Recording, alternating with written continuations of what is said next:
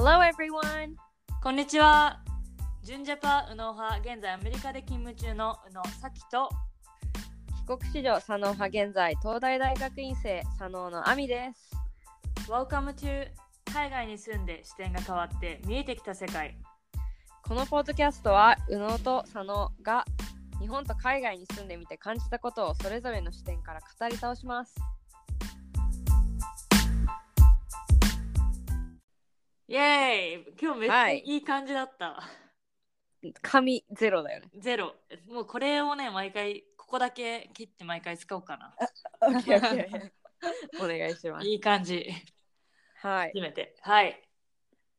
まあ今回新年2回目ということで、今日はメイントピックにいきなり入っていこうと思うんですけど、はい。国境を越えて引っ越しする前した後の心境というか心構えについて、うん。うんうんうん。っていうのも、えー私の元ルームメイトがうんエジプト人なんですけど、はい。えっと、彼女40超えて40い40歳以上の人で、うんえーっとボストンで大学院を終えてはい OPT といって仕事を1年間した後にやっぱ就労ビザをスポンサーしてもらえる会社がなくってうんで、えーお姉さんのいるカナダのオタワにオタワって実はカナダの首都なんですけど、はい。まあこっからボストンからだと飛行機で1時間くらいで行けるところなんですけど、うんそこに、えー一応観光ビザで入って6ヶ月間住みながら就活をすることになったんですよ。でもう引っ越してったんですけど、うん2週間くらい前に。うんだけどもとにかく行きたくないとずっと言ってて、うーん。そう、ボストンもう3年もいて友達もできたし、気の許せる友達もこんなにできたところを、あのうん引っ越したくないと。で、うんボストンで慣れるまでも時間もかかったし、はいはいこれをはい。一からカナダで始めるのがすごい嫌だって言ってたんだけど、うん。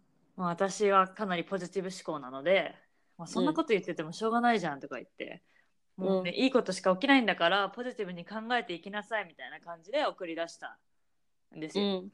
はい。だけどまあ私もアミもいろんなところに引っ越したりしてる中でうん。まあアミはどういう考えだったのかなとか、まあうんうんそのことも思い出しながら今日は話そうと思いました。はい。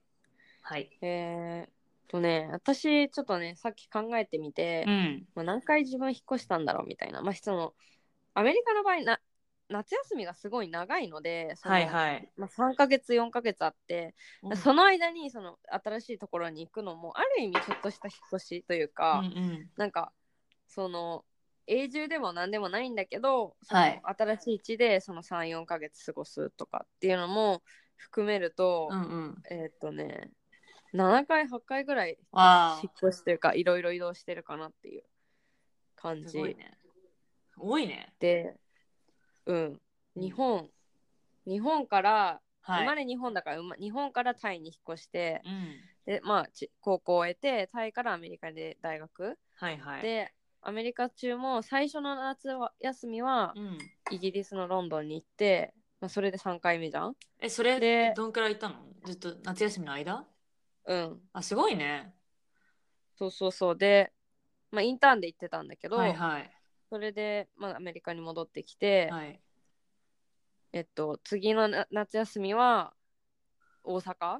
おお。短大大阪大学でちょっと研究してたから大阪大学行って、はいはい。えっと、その次のな夏休み、うん3年生が終わった夏休みは東京、ああ、はいはい。で、えっと、その後またアメリカ戻ってで最後の学年最後の4年生の最後の学期に私イギリスに留学は半年してたからまあ、それで、まあ、もう1回じゃん。で最後に、えっと、卒業したら日本に帰ってきたの7回か7回新しいすところにごいな。行っててでもなんかまあその長期でいたのは日本アメリカタイだけはいはいはだから、あれだけどでもやっぱり共通してい。私もすごいもともともともとというかなんかもうもう英語を喋り出してからこう、うん。いろいろポジティブに考えるようになったので、なるえっと、どの引っ越しの前も前もかなりそのワクワクうん。っていう気持ちが先に来てたかなっていう。そうね。わかります、へえそうで私初めてのその引っ越しが海外日本からタイでうんうん。しかもそれがまだ11歳とか12歳とかの時だったのね。小学校4年5年生。そうね5年生。でなんかもうもちろんその日本ににでお別れを言う友達とかとはさなんかこう泣きながら、はいはいはい。ずっとつながずっと友達だよみたいな感じだったんだけど まあ引っ越したら引っ越したでうんまあなんかいろいろ楽しみだなっていう。そうだよね。ほんとワクワクしかなかった。へえからなんか多分それがこうそれが1回目だったので、うん。その次のまたアメリカかに行く時うんうん。もそ,、そうだしアメリカから別のところに行く時もなんかそんなにあの大変なことはもうあんまり考えずもうどもうポジティブにポジティブにって感じでもうすごいね新しいところで何するなんか何かをするのが楽しみとか何をうんうん食べるのが楽しみとか、なんかいろいろ夢見てた感じかな。えーでも最後のさにアメリカから日本に来るっていうのは、結構それはね大きな引っ越しじゃん。そうそれはちょっとね他の引っ越しとは違って、うんワクワクというよりはなんか他の引っ越しはその引っ越した後に何をするかっていうのがある程度見えてた。はい。例えばアメリカに引っ越した時は、まあ、大学に入学して、まあ、これから4年間ここで勉強するとか、うん。あのイギリスに短期留学で引っ越した時は、まあ、半年間このイギリスのここで何々を学ぶっていうのももうなんか全て決まってたからはい。そんなに不安はなかったんだと思うんだけど。日本に帰ってくる時はまあいろいろまだ先が決まってなかった。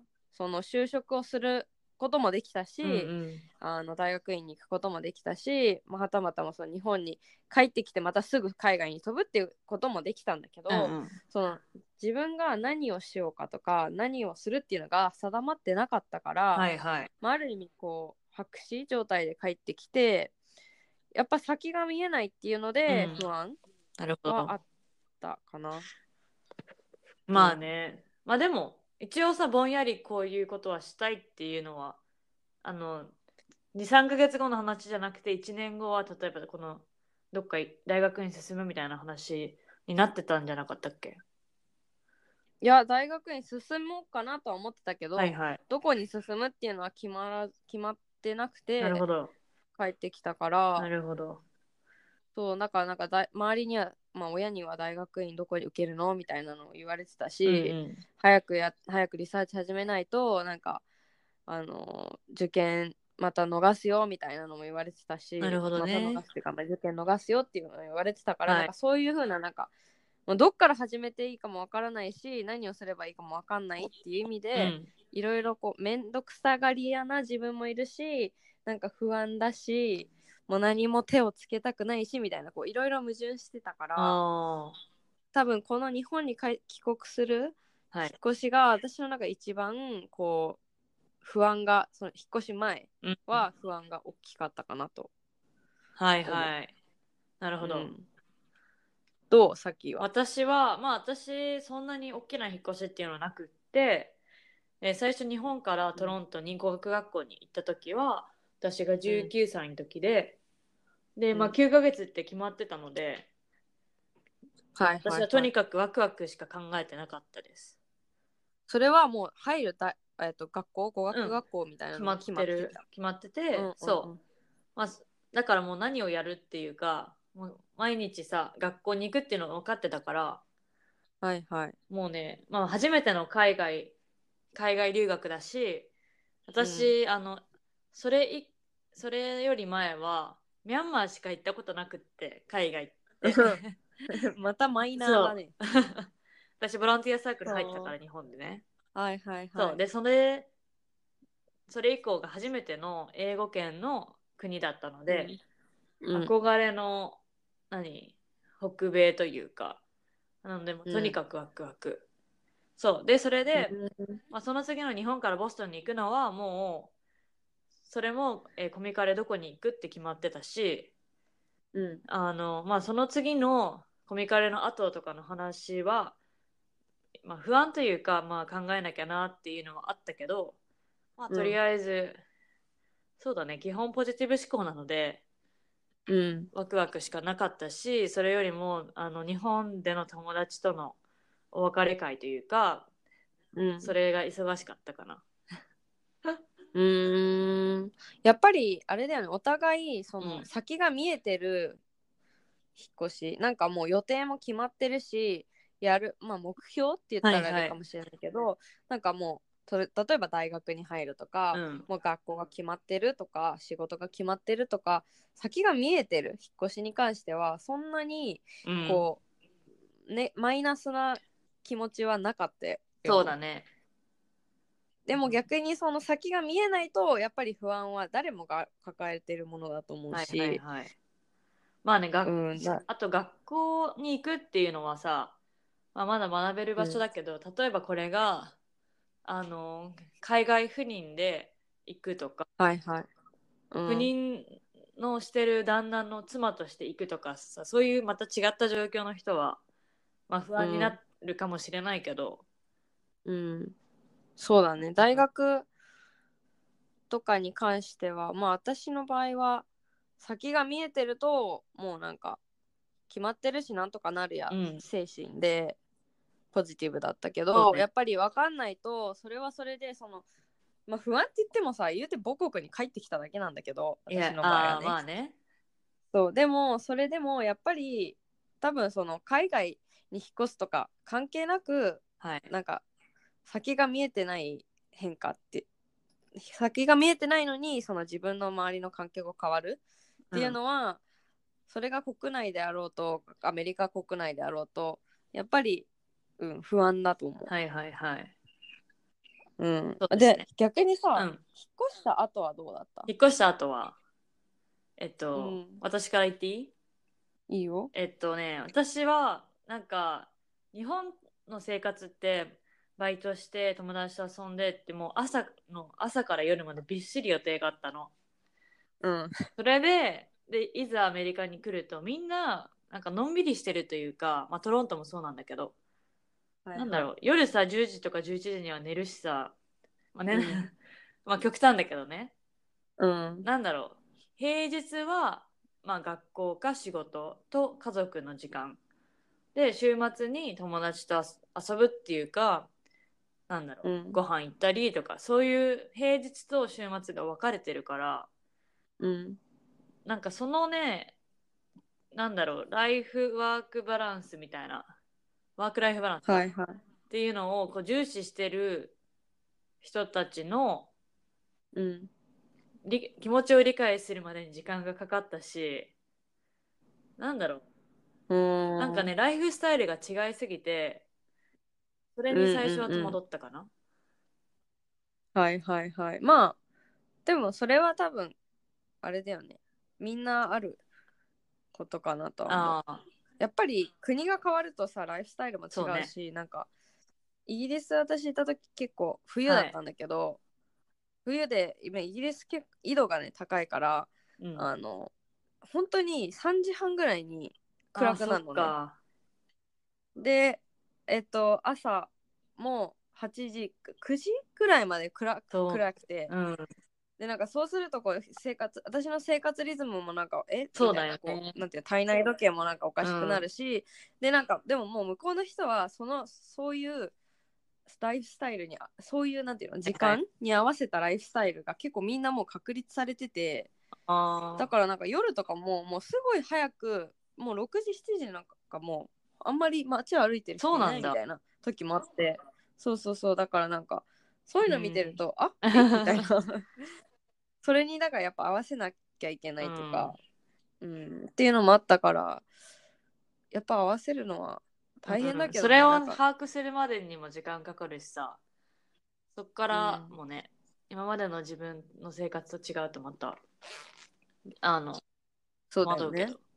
はい。それ以外はう、ん。なんか、なんだろ私はね、あのやっぱりどこ行ってもその最初は引っ越す前はすごいこうポジティブ先が見えてる引っ越し、その大学入るとか、まあ、留学先決まってるみたいな引っ越しでもやっぱりその引っ越した後にはいろんなこうチャレンジが待ってるわけでそうですそれを全く考えずにもうわーい楽しみだけだったのねはいはい引っ越す前は、だから実際行ったら行ったでなんか多分大変じゃんみたいなのがもう毎回あって、うん。でまあでもまあねこうして今ここにいるから、なんかそれは乗り越えてきてるわけだし、なんか乗り越えられるうんうん。壁なんだなっていうのは今なんかこれ振り返ってて思っててなるほどだからなんかすごいさあの引っ越す前うんうん。心配とか、もちろん心配することはい。いことだと思うし、あの心配することでこれすごいなんていうの心も準備できてるかもしれないし、なんか身の回りの準備もすごい整ってるかもしれない。っていう意味でメリットあるかもしれないけど、まあなんか私みたいに何も考えずに「やーい楽しみ」で引っ越してもなんだかんだサバイブできる 結果サバイブしてきたしまあ、もちろん、うん、大変なことあるし本当にもう辛くてやめたいと思ったことももちろんある、はいはいはいいやまあ私も、うん、けど、どうぞ。うんうん、でもなんかあのそこその場で踏ん張ればなんかその辛さもなくなってくるしまあなんか日本に帰ってくる時も結構こう先が見えてなくてどうしようっていう、まあ、いろんな不安があったし、はい。あのその先が見えてないから自分のまあキャリア的にもどうなるんだろうとかもそうだし自分の教育どうなるんだろうっていうのもあったし、まあ、それこそお金っていう部分でもあったしなんかいろんな意味で不安ばっかりだったけどでもなんか、うん、淡々と前に進んでればなんか、うん、道開けるなっていう。そうだね。まあそれその時々のちっちゃいこのか壁を乗り越えていけば、まあいざふと後ろ振り返ってみたらいろんなね大きな壁を越えていたっていうのもあるし。はい。そうそうそう、まうん。なんか私もだいぶあのポジティブに楽しみって感じで、うん。引っ越してくる場合が多いんだけどやっぱさ、この英語を話せない中で学校に最初来ると友達ができなくって最初の12週間はなんか友達もいないし、英語も話してないしそんなに、まあ、授業に行くだけだとさ、話さずに終わっちゃったりするじゃん。だからもうどうしようとか、なんかまあうん。授業で発言しないとそれがたなんだろうあのえっとパーティシペーションとしてとそう取られないからうん。あ今日こそ発言しなきゃって思いながら授業に行くとかもうそういうねさっきも言ったけど、ちっちゃい壁はいっぱいあったけどうん。なんかねその中で私があの思い返してたというか振り返ったたのは、うんなんか来る前に一応さ決意したことっていくつかあるあったんだけど、うん。あのうん。英語話せるようになるいつまでにこれくらい話せるようになるとかあのそういうのをこう読み返すことによって、こうん。の壁にぶち当たった時も頑張ろうと思えたりとか、そうまだあとうんうんうん。23年もさ、まだ1年生大学1年生であと3年間もここにいるわけだから、あのうん。今ねくたばってたらしょうがないとか思い思ったり。自分を励ましつつ。うん、どうにかそうだね。いったかな。うん、なんか自分のそのこう曲げないコアな部分があればそ,、れにしがみついてね、進めば。いいよね。案外前に進むし道開けてくうるかな。ん。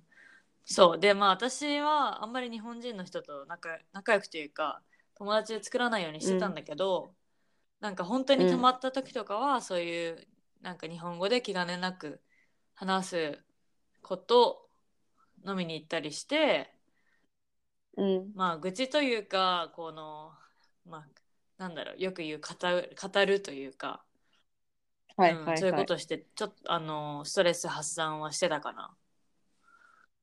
いやそういうのも重要だよね、なんか自分に合ったストレス発散法だったりとかを見つけるのもそうだし。なんかまあねそれがた友達と飲んでワイワイ話す。